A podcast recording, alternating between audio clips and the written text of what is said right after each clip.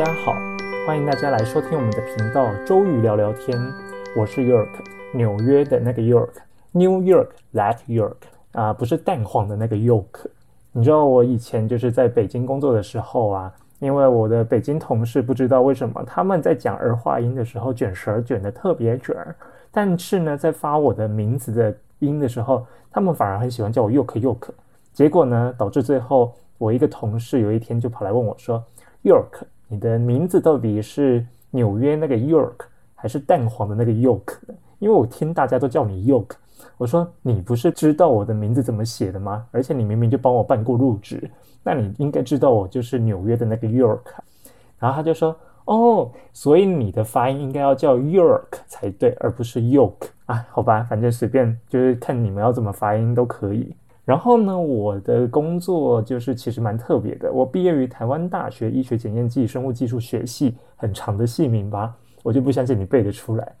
不过呢，就是说，其实我毕业于这个医技系之后，照理来说，我应该考取这个检验师执照，就应该是在医院当个检验师。No No No，说起来呢，我工作经验蛮特别，就是说我其实一开始是应征了一家诊所的检验师，但是呢，那个诊所。离我家很近，我每天上班只要走路二十分钟就可以到。当时对我来说，那简直就是一个 dream job。没想到我去的这个诊所呢，因为它是做医美的这个行业的医美诊所，然后呢，他当时要应征我这个检验师，主要是要去做一些过敏源的筛检，还有手术前的一些检查。但是因为诊所后来发现聘了一个检验师，并不是马上就能做所有的检验。首先呢，你要先建立实验室，然后呢，你要去购买这些检验的设备，最后呢，就是说你要建立一套检验的流程。那这个事情就是办起来非常的花钱，最后老板有点后悔了，但是呢，又不可能就是把我开掉。那所以呢，最后我就变成说我在医美诊所，那开始就是进行这个教育培训的工作，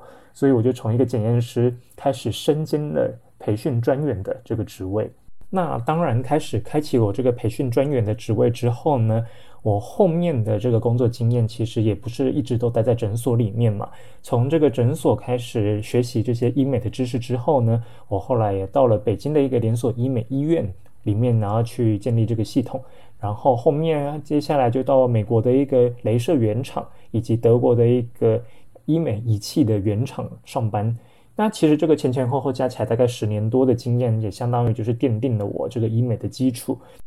除了奠定我这个医美的基础之外呢，其实我也有一些很神奇的收获。首先第一个就是我收获了一大批的闺蜜。你们也知道，其实，在医美行业里面，就是如果说你们有去过医美诊所或是医美医院去看过诊啊，或者去啊做过治疗的话，你会发现，其实医美诊所大部分的这个员工，像是护士啊。咨询师啊，美容师啊，基本上都是女性。那因为呢，其实，在早期医美的客户主要都是以女性为主，所以呢，如果说要为了更容易的去贴近这些女性客户，通常他们就是在诊所或医院会找的都是女生的一个女性的这种咨询师或者是美容师。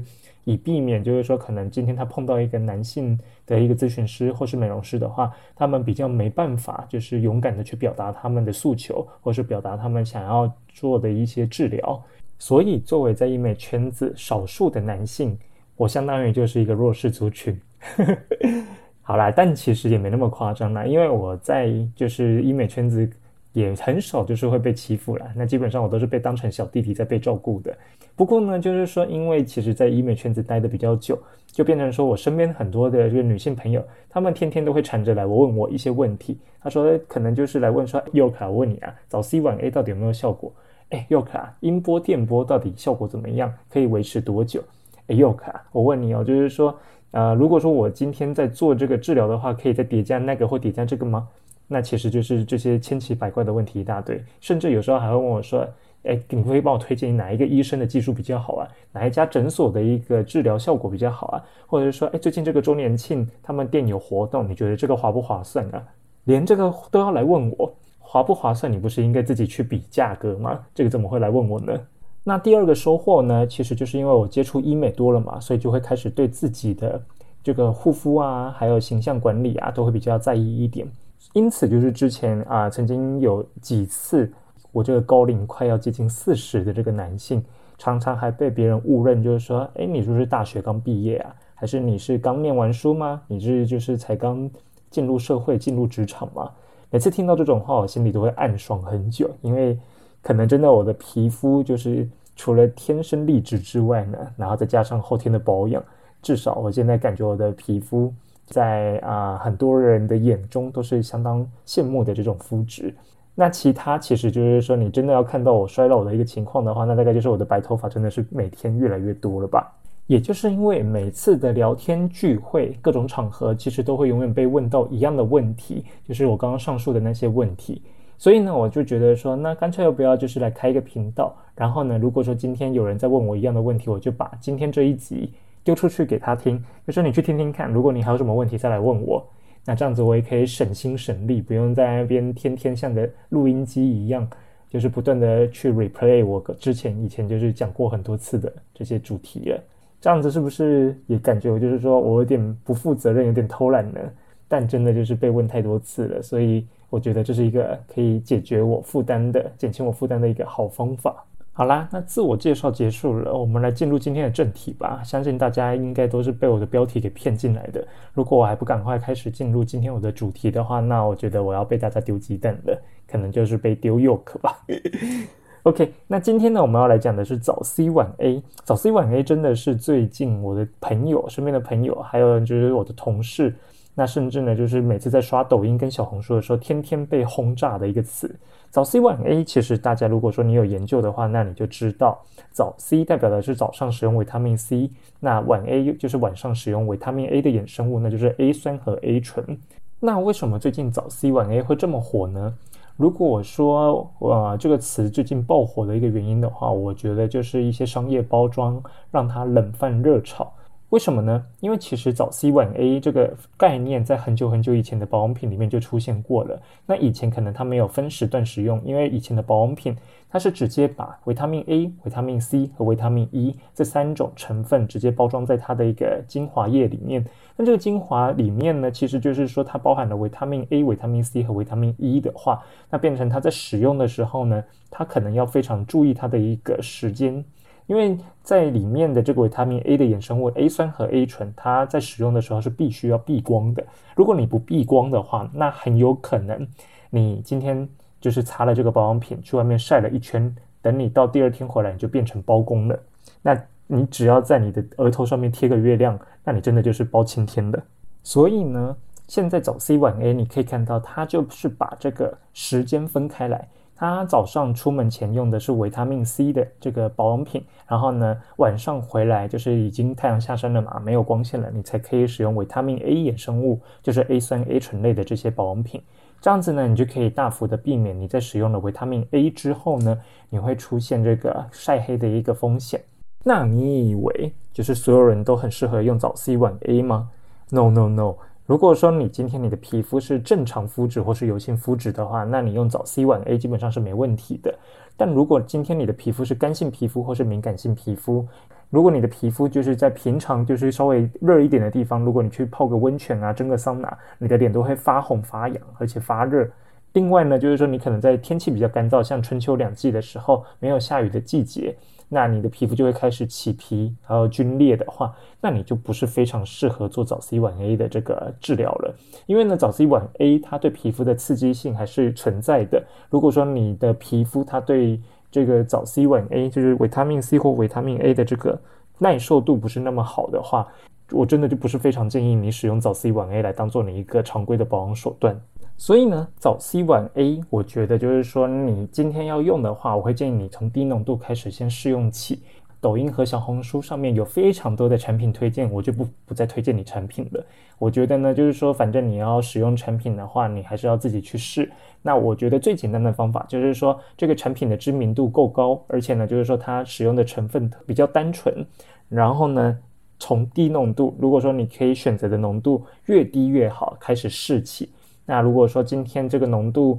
在偏低的情况下面，你试了是没问题的，你再慢慢去把你的浓度调高，这样子也会比较安全。如果我说你一开始就想要去去挑战自我，挑战这个最高等级的这个浓度的话，那到时候你皮肤烂脸了，那我真的是救不了你。之前呢看过抖音有一段影片，上面提到说，大家尽情的去找 C 晚 A 吧，这样子呢，我们明年就可以再卖你们一波修复的保养品。其实呢，这个就是号称是说从一个大厂的呃化妆品原料的员工说出来的话，那其实就代表说早 C 晚 A，如果说你今天就是非常激进，使用的太过头的话，你可能会造成你皮肤屏障受损，到时候呢，你可能就会被这个修复保养品的这些厂商来割韭菜。好啦，刚刚讲了这么多，那其实我们应该还是要进入，就是说早 C 晚 A 的这个产品的成分里面，我们到底有哪些选择呢？首先第一个，我们讲到早 C，那一定就是想到维他命 C 嘛。那维他命 C 其实我们最常用的还是这种左旋 C，是大家比较耳熟能详的。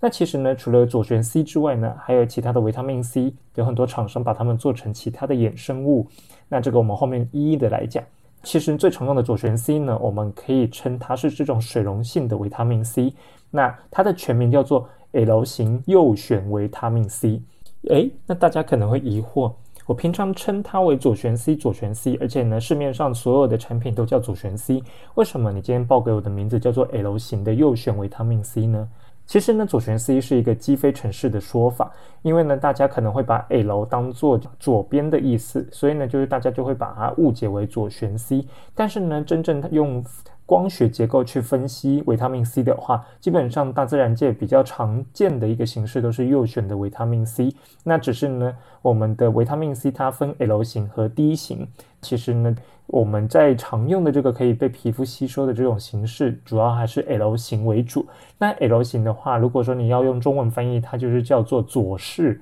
或者是左型这样子的一个维他命 C。但是呢，它在光学的这个结构上面，它还是属于右旋结构的。所以呢，其实如果我们要再更严谨的去称呼它的话，那我们就要叫左型右旋维他命 C。当然，这么长的名词没有人会记得住啦，所以呢，其实我们就干脆就是从善如流，大家都已经叫左旋 C 叫习惯了，那我们也就跟着叫左旋 C 吧。那左旋 C 呢，它是人体就是唯一比较可以被辨识而且被吸收利用的形式。不过呢，也因为它很容易被氧化，所以呢，其实它这个左旋 C 的这个水溶液，它的保存的期限非常的短，而且呢，就是说保存期限短的话，它被氧化很容易，就是说你可能放一放它就发黄或是变丑。所以呢，其实今天如果说你在市面上买的很多左旋 C，它通常会放在棕色的瓶子里面，要避光保存。另外呢，就是说你在用的时候，你可能要尽量在一个月内把它使用完。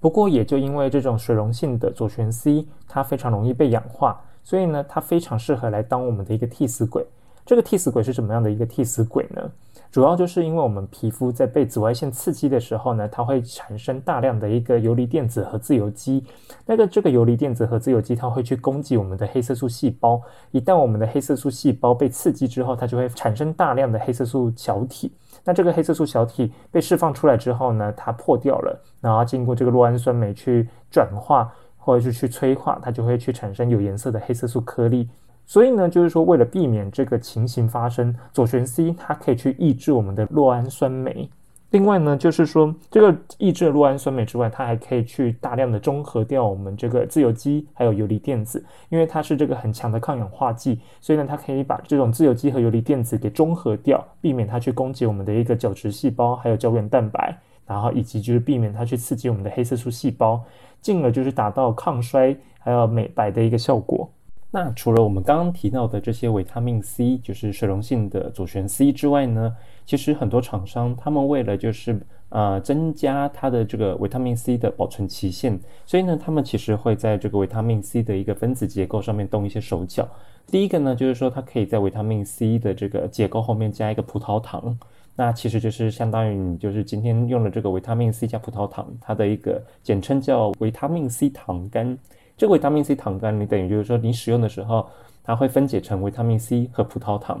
当然了，如果说你觉得这个葡萄糖在你的皮肤上面会不会被吸收，其实这个也还好。不过呢，就是说这个葡萄糖因为是透过皮肤吸收的，所以其实并不用担心，就是会造成你的热量超标，这个完全不相干。OK，好，那维他命 C 糖苷呢？卫生署规定它的浓度只能达到百分之二，尤其是在市售的保养品，它是不能超过百分之二的。那因为它在这个维他命 C 的结构后面加了葡萄糖之后呢，它的作用比较温和，而且安全性比较好。另外，它的稳定性啊，还有持久度都是比较高的。所以呢，就是说在使用的时候呢，它对皮肤的一个刺激性也会比较小一点。很多时候就是说，如果说你这个皮肤对这种水溶性的左旋 C 比较过敏或者比较刺激的话，那其实还蛮推荐可以使用这个维他命 C 糖苷这一类的产品。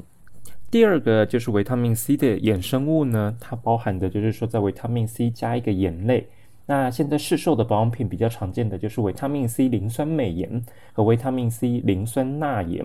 那维他命 C 磷酸镁盐它的简称是 MAP，维他命 C 磷酸钠盐它简称是 SAP。在卫生署规定，就是说，在市售的保养品里面，它们的添加浓度最高只能高达百分之三。所以呢，就是说，其实它的这个啊浓度的话，会比维他命 C 糖苷稍微高一点。不过呢，就是说，这个维他命 C 磷酸镁盐跟维他命 C 磷酸钠盐，它的分子量会比较小，而且比较容易吸收。所以呢，比起这个维他命 C 糖苷来说的话，它的效果会更明显。而且呢，它渗透度比较强，所以它的刺激性也会比较高一点。就是说这样子的话，针对这种皮肤比较敏感的使用者来说的话，维他命 C 磷酸镁盐和维他命 C 磷酸钠盐可能就不是那么适合使用的一个产品了。其实呢，就是说因为它的分子量比较小，比较容易被吸收，所以它的美白效果啊，就是其实会比起维他命 C 糖苷来的更好。所以它可以快速的还原我们的黑色素，而且呢，就是说磷酸钠盐 SAP 的分子量比较小，所以它比 MAP 磷酸镁盐的这个呃分子量。更容易渗透到我们的皮肤里面。在维他命 C 衍生物第三个家族就是酯化型的左旋 C。那酯化型的左旋 C 有三个常见的呃这个产品，第一个是酯化 C，第二个是抗坏血酸的棕榈酸酯。那抗坏血酸其实就是我们的维他命 C 的化学式的名字。那抗坏血酸棕榈酸酯，那就代表说它就是在维他命 C 后面加了一串棕榈酸的脂肪酸。那第三个就是抗坏血酸硬脂酸酯，抗坏血酸硬脂酸酯呢，它相当于就是说在维他命 C 加了这个硬脂酸的一个脂肪酸，所以呢，这种酯化型的左旋 C，它相当于就是说它是在我们的维他命 C 后面加了一串的脂肪酸。那一样就是说，像维他命 C 糖苷的这个道理一样，虽然呢它是加了葡萄糖，而酯化型的左旋 C 它是加了脂肪酸，但是呢这些葡萄糖和脂肪酸它透过皮肤的吸收，并不会造成你的一个热量超标，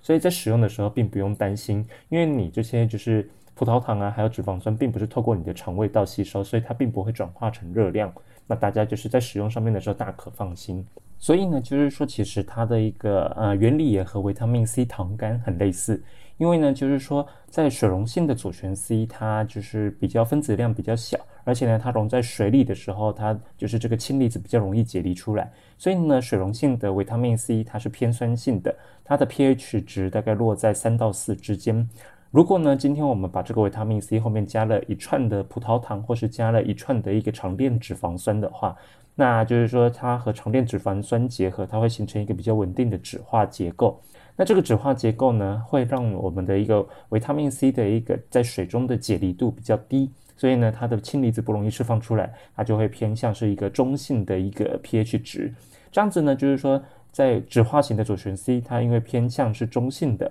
它使用起来对皮肤的刺激性也比较小，而且呢也会比较温和。不过呢，也因为它的一个分子量比较大，它毕竟就是加了一长串的一个长链脂肪酸嘛，所以对皮肤的吸收也会比较慢一点。那虽然它对皮肤的吸收比较慢一点，不过呢，因为它使用起来比较安全，所以我会推荐，就是说皮肤屏障受损或是有敏感性皮肤的这些使用者，如果说你们在挑选左旋 C 的产品的话，那酯化型左旋 C 可以列为你的第一线的选择，因为呢，酯化型左旋 C 它的这个 pH 值偏中性，而且呢，使用起来比较温和。那这个时候我们在安全的情况，在安全的前提下，我们再去追求效果，这样子是比较温和，而且是比较安全的。接下来，我们来进到维他命 C 衍生物的第四大家族，就是维脂囊的左旋 C。那维脂囊的左旋 C 呢，其实你可以把它想象成，你就是在左旋 C 外面包个金球，就像我们以前听到的金球优酪乳一样。金球优酪乳呢，它的一个技术就是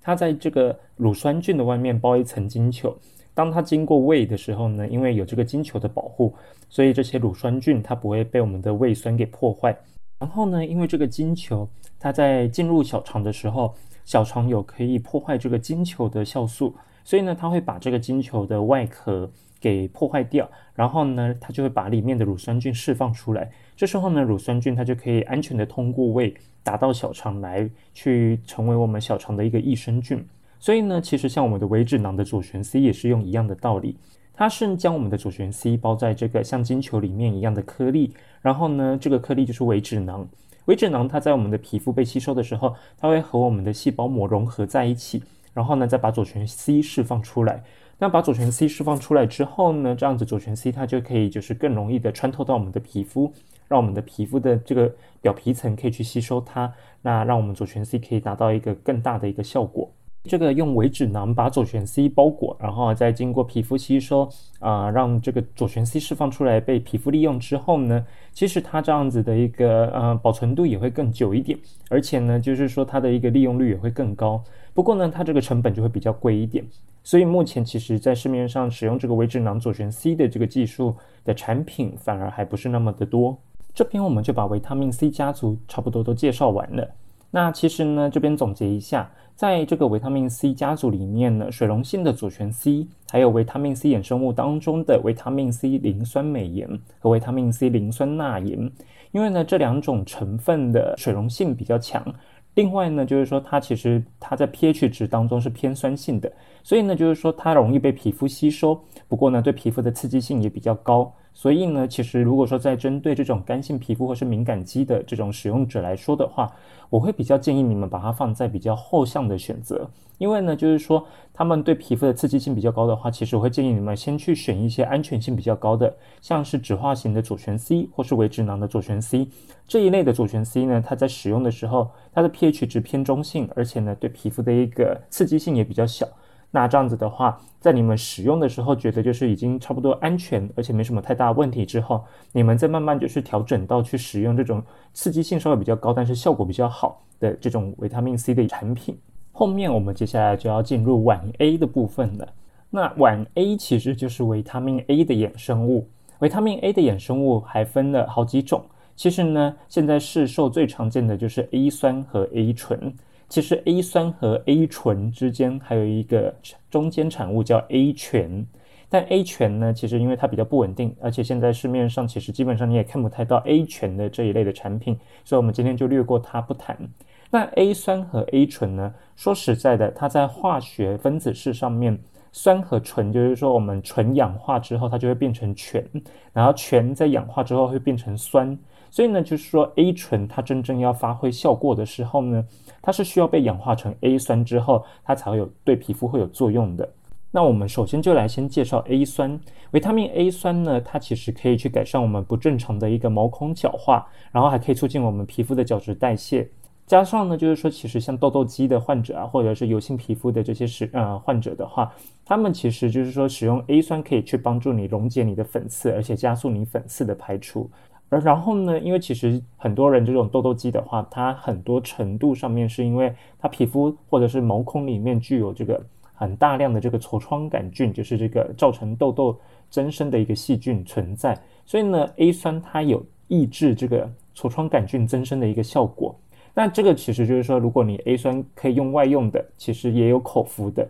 因为呢，像口服 A 酸的话，它是可以从根源去收缩我们的皮脂腺，然后抑制我们的一个皮脂分泌，还可以促进我们角质细胞分化的一些效果。所以其实，在 A 酸的使用当中，我们的产品线还挺多的。除此之外呢，就是 A 酸是第一个被美国 FDA 认可可以去抗光老化的一个外用药物。它对于抗老啊、淡化斑点、美白还有改善肤质都有一定的效果。这边的话就要提到 A 酸到底现在市面上有哪些产品呢？其实 A 酸现在有分三代，有第一代的 A 酸、第二代的 A 酸和第三代的 A 酸。我们现在就来针对就是不同代的 A 酸来做个介绍。第一代的 A 酸呢，它的名字叫 Tretinoin。Tretinoin 呢，它其实对皮肤的一个痘痘的治疗效果非常的好，但是呢，它的一个刺激性是最大的，而且副作用也大，所以呢，第一代的 A 酸基本上现在已经比较少被使用了，它大概是退居在到第三线的一个使用药物。那第二代 A 酸呢，它的名字叫做 Isotretinoin。那 Isotretinoin 呢，其实严格而论，它在化学结构上面和 Tretinoin 其实并没有什么太大的区别，它只是在结构上面有一些更改。所以呢，就是说，isotretinoin 如果真正在严格意义上面去归类的话呢，它应该和 tretinoin 是要归在同一类的第一代的 A 酸，并不是真正的第二代 A 酸。但是呢，因为就是说它这个化学结构上面的变化，它可以降低第一代 A 酸就是 tretinoin 的副作用，并且呢，使它的光敏感性啊，还有刺激性，以及就是导致。可能就是胎儿畸形的这个致畸胎性都下降，所以呢，第二代 A 酸现在目前也是变成我们在使用 A 酸的第二线的药物。接下来我们就要来介绍第三代的 A 酸。第三代的 A 酸常见的产品有两种，一个是 Adaplin，那另外一个是 Tazarotene。那这两个成分呢，其实都是改良第一代 A 酸 Tretinoin，还有第二代 A 酸。Isotretinoin 的它们的皮肤的刺激性，所以是目前在外用比较温和的这种 A 酸。而 adapalene 呢，它的成分的药物有两种剂型，有凝胶状的剂型以及乳膏状的剂型。那其实呢，在市售的这些 adapalene 的这个产品的话，你去一般的药局就是挺容易买到的。那这种凝胶剂型的 adapalene 呢，它有分零点一 percent 的浓度，还有零点三 percent 的两种浓度。所以呢，就是说凝胶剂型，你可以先从零点一 percent 的先试用起。那如果说你觉得它的那个刺激性没有那么的强，而且对皮肤的感受就是说你是可以接受的，那你可以再慢慢提高你的浓度。而乳膏剂型的话呢，它只有零点一 percent 一种浓度而已。所以呢，其实就是说你今天要选择的时候，第三代 A 酸基本上是目前市面上很多这个呃皮肤科诊所啊，还有这个医美诊所的医生们，他们首选的就是第一线的药物。那讲完 A 酸之后，接下来我们要来进到维他命 A 醇。A 醇呢，其实它的别名叫做视黄醇。不过呢，A 醇其实我们刚刚也提到，A 醇真正能够在皮肤上面被就是吸收利用的话，它其实是要经过一连串的氧化作用，就是说它 A 醇先氧化成 A 醛之后，再从 A 醛氧化成 A 酸，才能被我们的皮肤吸收。所以呢，其实就是说在真正使用 A 醇的时候，它这样子就是要经过转化才被皮肤吸收，它的一个利用率就会比起 A 酸直接使用 A 酸来的稍微低一点。那这样子的话，其实 A 醇它最后最终的效果跟 A 酸是类似的，都是可以帮助我们皮肤的角质正常代谢，然后呢还可以促进我们的一个真皮层增厚，使我们的皮肤变得比较光泽。所以也因为这样子，它需要经过转化，而且这个转化会有一个效率的问题，它的刺激性也会比 A 酸来的低。所以就是说，现在目前是可以添加在保养品当中。那其实 A 醇的话呢，这几年也成为就是抗老还有痘痘肌保养的一个热门成分。在使用 A 醇的时候呢，就要特别注意几个事项。第一个就是你今天 A 醇它最终还是要被氧化成 A 酸才会被皮肤利用嘛。所以呢，今天如果说你已经使用 A 醇的话，你就要避免就是与其他酸类的产品同时使用，像是果酸啊，还有水杨酸啊这一类的，就是或者是你跟 A 酸如果同时使用的话，那相当于你就是用了两倍的 A 酸。所以其实如果说今天你要用 A 醇的话，那你要尽量避开与酸类的产品一起使用。那第二个要注意的事情就是，如果你要使用 A 醇的话，我会建议你从低浓度开始，循序渐进的使用。因为呢，其实很多人如果他不知道自己对 A 酸或是 A 醇的皮肤的耐受度怎么样，那你一开始就先选用高浓度的，想要就是求好心切，一下子就先下猛药，那很有可能会造成你的皮肤不耐受的情况，那就会出现可能你皮肤会有红肿、热痛这些过敏的或是发炎的反应。所以呢，其实如果这样子，你一开始就使用高浓度的话，很可能造成皮肤整个烂脸，而且就是可能会变成说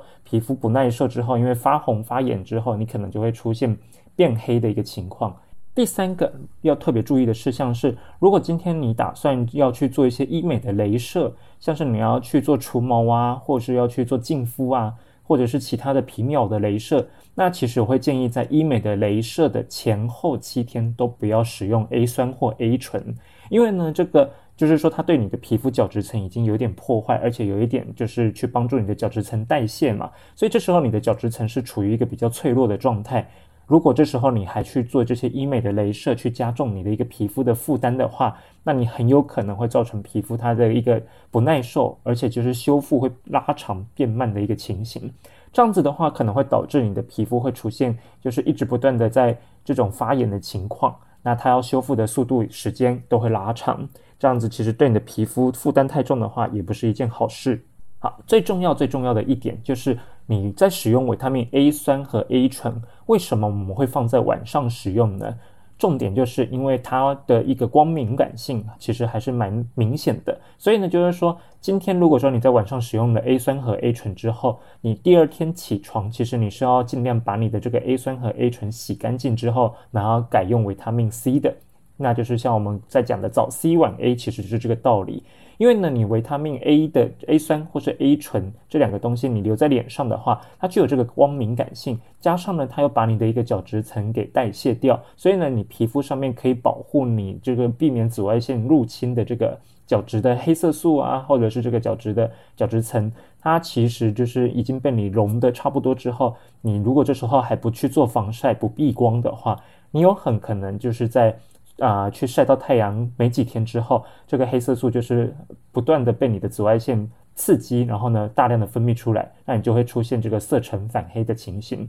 那就像我说的，如果你做 A 酸 A 醇不避光不防晒的话，那你就会得到一张包公脸。那我要来特别提一下 A 酸的一个绝对禁忌症，如果你有在口服 A 酸或者是在使用外用的 A 酸的话，那这段期间是禁止怀孕的。另外呢，就是说，如果你是在准备备孕的妇女，就是准备怀孕的妇女的话，那也是一样，在怀孕期间和备孕期间都是绝对禁止使用口服 A 酸和外用 A 酸的，因为呢，这个就是口服 A 酸和外用 A 酸，它们有可能导致胎儿畸形的这个致畸胎性，所以呢，其实在服用期间的话，我们是禁止怀孕。那如果说你要备孕准备怀孕的话，那要去跟你的医生讨论一下。通常我们会建议，就是说你要停药一年之后才可以开始怀孕。所以呢，其实就是说，因为它可能还有一些残留的一些药物还在你的身体里面，所以我们会建议至少你要停药一年以上再来怀孕是比较安全的一个期间。不过目前现在很多的医生还有科学杂志他们在讨论，就是说一年好像似乎是太长了，所以呢，现在他们也慢慢的想说要把这个时间缩短到半年就可以了。那目前还没有。就是比较明显的证据，说半年以上就其实已经足够安全了。所以呢，为了大家的这个呃安全着想的话，我会建议就是说，你至少要备孕怀孕之前的一年，你就要先停用这个 A 酸。那口服的话，就是至少要停用一年以上。外用的话，你可以用停用半年，基本上可能问题不太大。但这些一样都要去咨询你的医生。那也由于这个口服 A 酸它有这个致畸胎性，所以呢，在服用的前中后期，我们都会建议要严格的避孕。然后呢，医生也会要求，就是有性生活的女性的话，她也要验孕之后才会去开这个口服 A 酸的处方。那口服 A 酸的访单上面其实就有记载，上面写说，服用期间的前后一个月都必须要避孕。那部分医生他为了要求谨慎，可能会把这个时间延长。那其实就是要避免这个药物对我们的胎儿产生不可逆的这个畸形的影响。另外呢，针对外用的 A 酸 A 醇到底会不会造成我们的畸胎这个问题，目前我们在科学上和医学上并没有一个定论。不过呢，为了把风险降到最低。如果说你有这方面的疑问的话，那还是建议你直接去咨询这个皮肤科的医生。以及呢，就是说，如果说你想要把这个风险降到最低的话，那我们最保险的状况还是这个外用的部分，你还是要停药半年以上，或是到甚至到一年的时间再来怀孕，那可能会比较安全一点。好，经过以上的这些介绍，我们今天算是把早 C 晚 A，就是维他命 C 和维他命 A 两大家族的产品和成分都介绍完了。不知道大家对这个有没有什么问题？不过呢，其实就是说早 C 晚 A，它是一个美白的手段，是美白的这个可以使用的产品和成分。但是呢，美白的产品和成分并不是只有局限于这个维他命 C 家族和维他命 A 家族。如果说你是不适合的这个族群的话，其实在市面上还有很多不同的成分都可以拿来当做你美白的一个保养品的成分。那这个后面我们其实会在另外，如果说有提到的话，我们就是会在另外开一期节目来做。如果说大家对于就是医美方面有其他的问题的话，也欢迎大家在我们频道下面留言。那如果我们就是看到很不错的一些提问，或者是说觉得常常被问的这些问题的话，那我们会特别把它 P 成一期节目来，就是跟各位介绍在医美上面相关的一个知识的一个呃补充。另外呢，就是说，其实呢，我们这个频道有一点点就是还是想要来跟大家来聊聊一些就是除了医美之外的一些健康的一些实事。所以呢，如果说大家对什么大健康有什么问题呀，有什么想要知道的一些知识啊，或是一些资讯的话，那我们也会想尽办法的去帮您，就是去邀请业内的一些专家来和我们一起访谈，来提供就是说大家更全面的一个资讯。那今天非常谢谢大家的收听，周瑜聊聊天我们下次再见拜拜。